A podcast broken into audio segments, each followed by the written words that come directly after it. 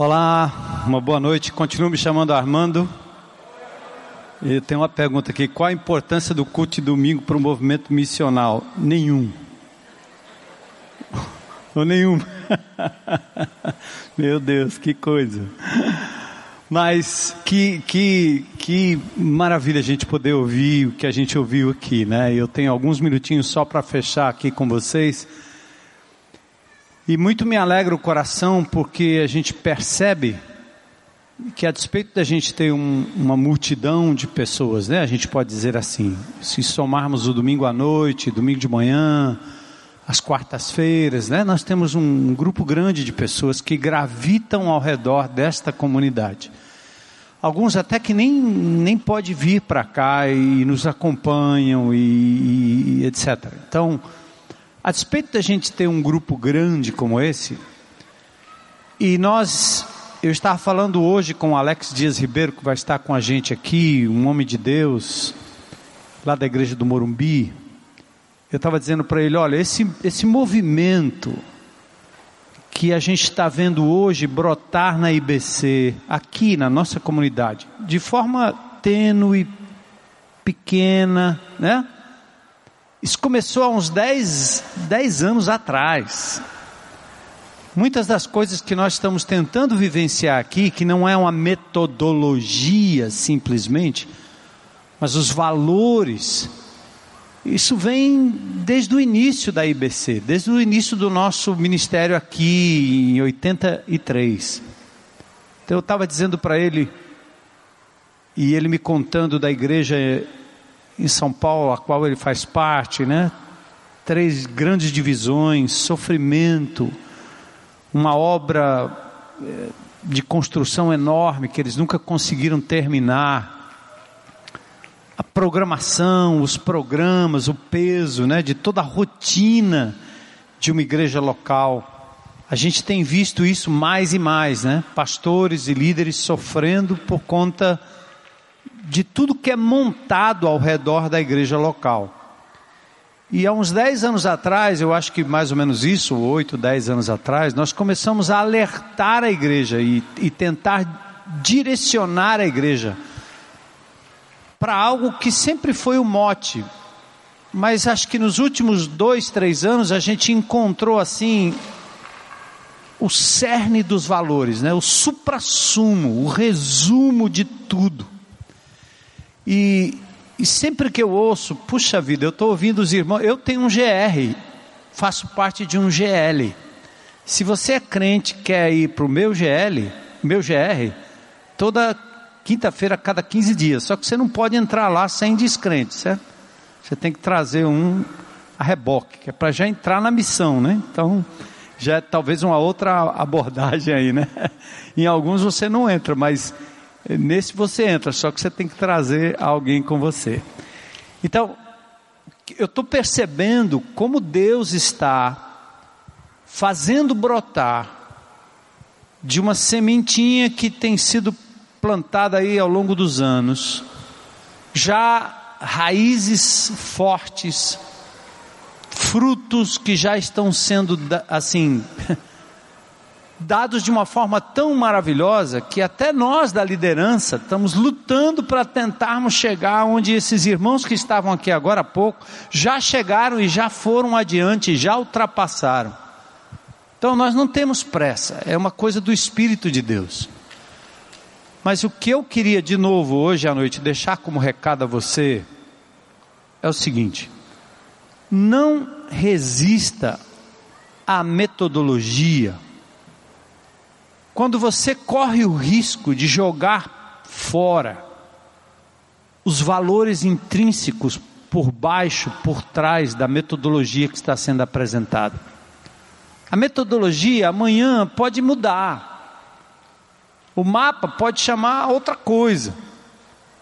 Mas vocês precisam entender que por trás disso, o cerne, a base desta comunidade, tem valores e princípios inegociáveis. Toda vez que eu ouço falar sobre o mapa, ele faz o um mapa, ele não faz o um mapa, ele lê a Bíblia todo dia, não lê a Bíblia, precisa ler a Bíblia, não precisa ler a Bíblia. Eu fico pensando, meu Deus, as denominações passam anos estudando doutrina, o pastor pregando, só para dizer para o povo duas coisas: leia a Bíblia e faça oração. Porque se de verdade todo crente lesse a palavra de Deus e orasse, nós não precisaríamos de mais nada. Culto, para que culto? Os crentes estariam cumprindo a missão individualmente, individualmente, no ajuntamento. Ora, há países, eu, eu li essa semana sobre a Coreia do Norte, eu postei até sobre isso. Os crentes da Coreia do Norte dizendo assim: vocês estão orando por nós, porque nós vivemos aqui num país onde a repressão é grande, nós somos proibidos de adorar. Nós é que estamos orando por vocês, ocidentais, porque vocês têm riqueza, liberdade, e nós aqui não temos riqueza, não temos liberdade, não, não temos lugar para culto, não temos lugar para GA, não temos grande ajuda, não temos. Mas eles dizem, é, a, a palavra deles é assim: nós oramos por vocês, porque vocês têm riqueza e vocês têm liberdade. Nós não temos riquezas, não temos liberdade, mas nós temos Jesus e Ele nos basta. Entende? Então, assim, o, o, resumo dessa coisa do mapa, se em algum momento a gente bateu tanto na metodologia que criou um enjoo na tua cabeça, ou na cabeça de muitos, eu, eu sei que cria, né? Repete, repete, repete, com a finalidade de ajudar as pessoas, de facilitar a metodologia, como você faz para criança. A gente acaba caindo no lugar comum e as pessoas desprezam. É aquela história, o americano tem um, um ditado, né, que diz que você joga o bebê com a água suja da banheira, né? Em vez de jogar só a água suja da banheira e guardar o bebê, você joga a água suja e joga o bebê fora. Então o camarada rejeita o mapa, rejeita o GR, rejeita a nova nomenclatura, mas ele joga para fora também a essência. Atentem, irmãos que nós estamos querendo fazer aqui, em alguns anos tentando mostrar claramente, é que, quando Deus nos criou, Adão e Eva, no jardim do Éden, não tinha nada disso. Deus falava com o ser humano diretamente. Havia uma comunhão que não dependia de templo, não dependia de sacerdote, não dependia de método, nada. O pecado nos separou de Deus.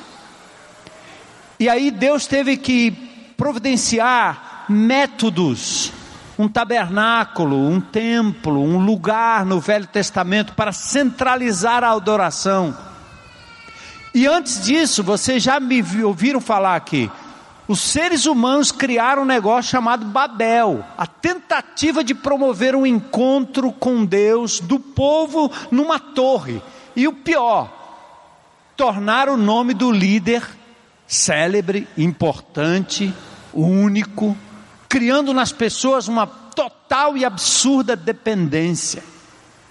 Esse país está assim porque as pessoas mantêm os líderes mantêm as pessoas na ignorância. Porque quando você mantém o outro na ignorância e você sonega a informação, você controla, você domina. E nós não queremos isso. Nós queremos o que Jesus veio fazer na nova aliança, profetizado por Jeremias. Eu vou mandar meu espírito sobre toda a carne. Vossos filhos, vossas filhas profetizarão.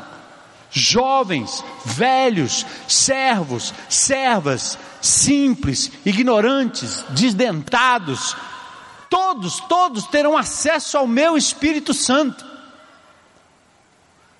Eu fico às vezes tão triste, tão chateado quando eu falo isso no meio de pastores e líderes, que eu chego a dizer: por que, que vocês não acreditam nisso? Que o Espírito é capaz de fazer numa pessoa ignorante coisas tremendas que jamais um encontro, um evento, luzes acendendo e apagando, programinha da igreja de domingo à tarde, sábado à tarde, sexta à tarde, programa para o filho, para a filha, para o tio, para o irmão, programa de casais, programa disso, programa daquilo. A gente fica montando programinha. Para quê? para as pessoas terem naquele evento um encontro. Não! Então a nossa metodologia, quer dizer, ela, ela, ela, ela tem por baixo, por trás, algo muito mais importante. Por isso, quando a gente pergunta assim, é importante ler a Bíblia todo dia? A, a resposta é simples: é importante comer todo dia? Nós temos que perceber que a maior luta espiritual que nós temos é que o diabo quer nos afastar dessa palavra. Então não é um mapa, é a palavra. O Salmo primeiro começa dizendo que o varão bem-aventurado, ele medita na lei quando? Dia e noite. Quem medita não é o escriba, o fariseu, o, o líder, o sacerdote, é o bem-aventurado. Josué dá ao, ao, seu povo uma indicação: medita nessa lei, não se aparte o livro dessa lei da tua boca, da tua cabeça. Deuteronômio capítulo 6: prende a lei na testa, põe no canto, leva contigo. É, eu, eu eu não estou bravo, certo? Eu só estou dizendo para vocês, é incrível como ou esta palavra nos afasta do diabo, ou o diabo nos afasta dessa palavra. E quando a gente diz que os crentes devem ir para casa meditar na lei do Senhor sem qualquer intermediário, e o cara e a pessoa diz: "Não, não, não, não dá, não, não consigo, não, não é possível". Gente, nós temos que lutar contra isso. Nós deveríamos parar tudo para que o Senhor nos desse sede da palavra. O Salmo 119, que eu estou lendo esses dias, é incrível. Ele passa versículos e mais cento e poucos versículos só falando da lei. Eu acordo na madrugada para meditar na tua lei. Vocês têm a luta que eu tenho todos os dias. Eu preciso, eu tenho que ler a palavra de Deus todo dia. Então, o mapa é só isso. E outra coisa fundamental é entender, como em Colossenses 3,16, Paulo diz assim: que a palavra de Deus habite ricamente em vocês. E depois ele diz que vocês ensinem e aconselhem-se mutuamente no Senhor. Ele está dizendo que o ensino é mútuo. E que o aconselhamento também é mútuo. Não é uma tenda de aconselhamento e nem uma classe para ensino. E aí sim, quando isso estiver funcionando, é como os testemunhos que a gente ouviu aqui. A palavra de Deus é pregada, o perdido é alcançado, não há discriminação de classe, acolhemos todos, servimos todos, alcançamos todos e somos os agentes do reino de Deus onde quer que Ele nos envie. Então, eu, eu acho assim, é, nós tá, tá, tá começando. Quando eu era pequeno, eu, eu fazia uma coisa que hoje é proibida, que é, é soltar balão na época de São João. Não faça isso. Se tem algum menino me ouvindo aí, é errado, não é para fazer. Então eu fazia aqueles balões, a gente fazia aqueles balões enormes. A boca do balão era um negócio extraordinário. Um arame super pesado. E a gente fazia uma tocha. E a tocha era de estopa, combustível, gasolina, mas dentro da estopa tinha uma coisa chamada breu, que é como se fosse a vela. E, a, e o paulista tem um, um, uma expressão que ele diz assim: tá pegando no breu. Porque você acende o balão, a tocha, e sai aquela fumaça, mas não adianta, vai apagar, vai apagar, vai apagar, porque ele está na superfície, está só no invólucro. Mas quando o fogo pega no breu, pode soltar, o balão vai subir e vai, ó, vai longe, né? Então eu estou percebendo que o que Deus quer fazer em nós e através de nós está pegando no breu. Está pegando no breu. E os irmãos, os mais velhos, os crentes que estão dando trabalho, eles não vão resistir, porque são de Deus, são pessoas, homens e mulheres de Deus. E não vai demorar muito, eles vão perceber que essa é uma onda que não é do pastor, não é de ninguém, é do Espírito Santo de Deus. E eles vão chegar com carinho, com amor, com paciência. E se não chegar, a gente se encontra no céu, não tem problema. Né? A gente vai estar tudo lá, não precisa confusão. Vamos caminhar, né? Deixa que os irmãos tão, vão chegando aí devagar. Então eu queria só assim louvar a Deus por esses depoimentos, por essa aula, né, por esse testemunho poderoso da graça e do poder de Jesus. E só de novo trazer à memória isso para você. Quando você pensar em rejeitar o método, por favor, pense no princípio e no valor que está por trás. E leitura diária da palavra de Deus é uma luta contra o diabo. Não se engane. Eu luto. Você precisa lutar. É luta. Então, ore pelos seus irmãos que estão com dificuldade. Não é o mapa, é a dificuldade de de verdade priorizar a palavra de Deus. João 14, né? Aquele que tem os meus mandamentos e os guarda, esse é o que me ama. Jesus chega a dizer isso. Quem é que tem mandamento sem conhecer? Que mandamento é esse?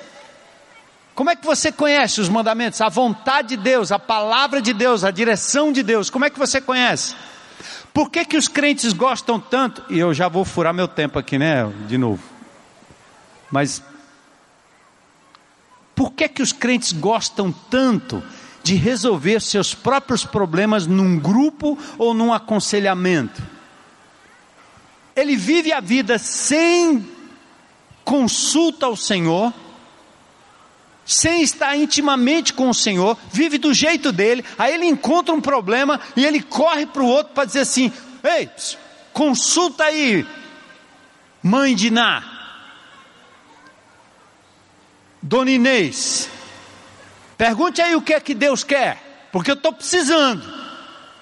Aí um sábio, né? esotérico, evangélico, daqueles que põem o cartazinho no poste. Ele vai consultar a palavra de Deus, tá certo? E dar um conselho para o indivíduo. Aí não sei, eu faço o quê? É para cá ou é para lá? É assim ou é assado? Ou seja, o indivíduo transfere a responsabilidade da solução, da sugestão, do conselho a outro, sempre a outro. Quando Deus está dizendo o seguinte para nós: alimente-se da minha palavra, e vocês não vão ficar doentes. Como essa palavra, encontre-se comigo todo dia e não se encontre comigo para resolver problema. Encontre-se para você me conhecer, porque na hora do problema você vai me lembrar, vai se lembrar da minha lei, dos meus mandamentos, da minha palavra e do meu conselho, e você vai saber como agir, como fazer dentro daquilo que Deus eu tenho colocado no teu coração. E se você ainda quer confirmação, compartilhe com alguém. Pergunte o que a pessoa acha, mas não do nada, mas de algo que você meditou e pode estar em dúvida como um ser humano, mas não com a cabeça totalmente vazia, procurando conselho, buscando um culto, buscando um programa, uma conferência que vai ter, o blog do pastor fulano, o blog do não sei quem, o livro de não sei quem, e a gente sai correndo atrás de tudo e Deus está dizendo: Eu estou aqui, ó. Eu estou falando com você, você não está me ouvindo. Não é que essas coisas outras não sejam importantes, mas elas são acessórios. Certo? Ninguém vai ficar forte, ninguém vai ficar bem nutrido comendo sorvete de morango. Você tem que comer todo dia.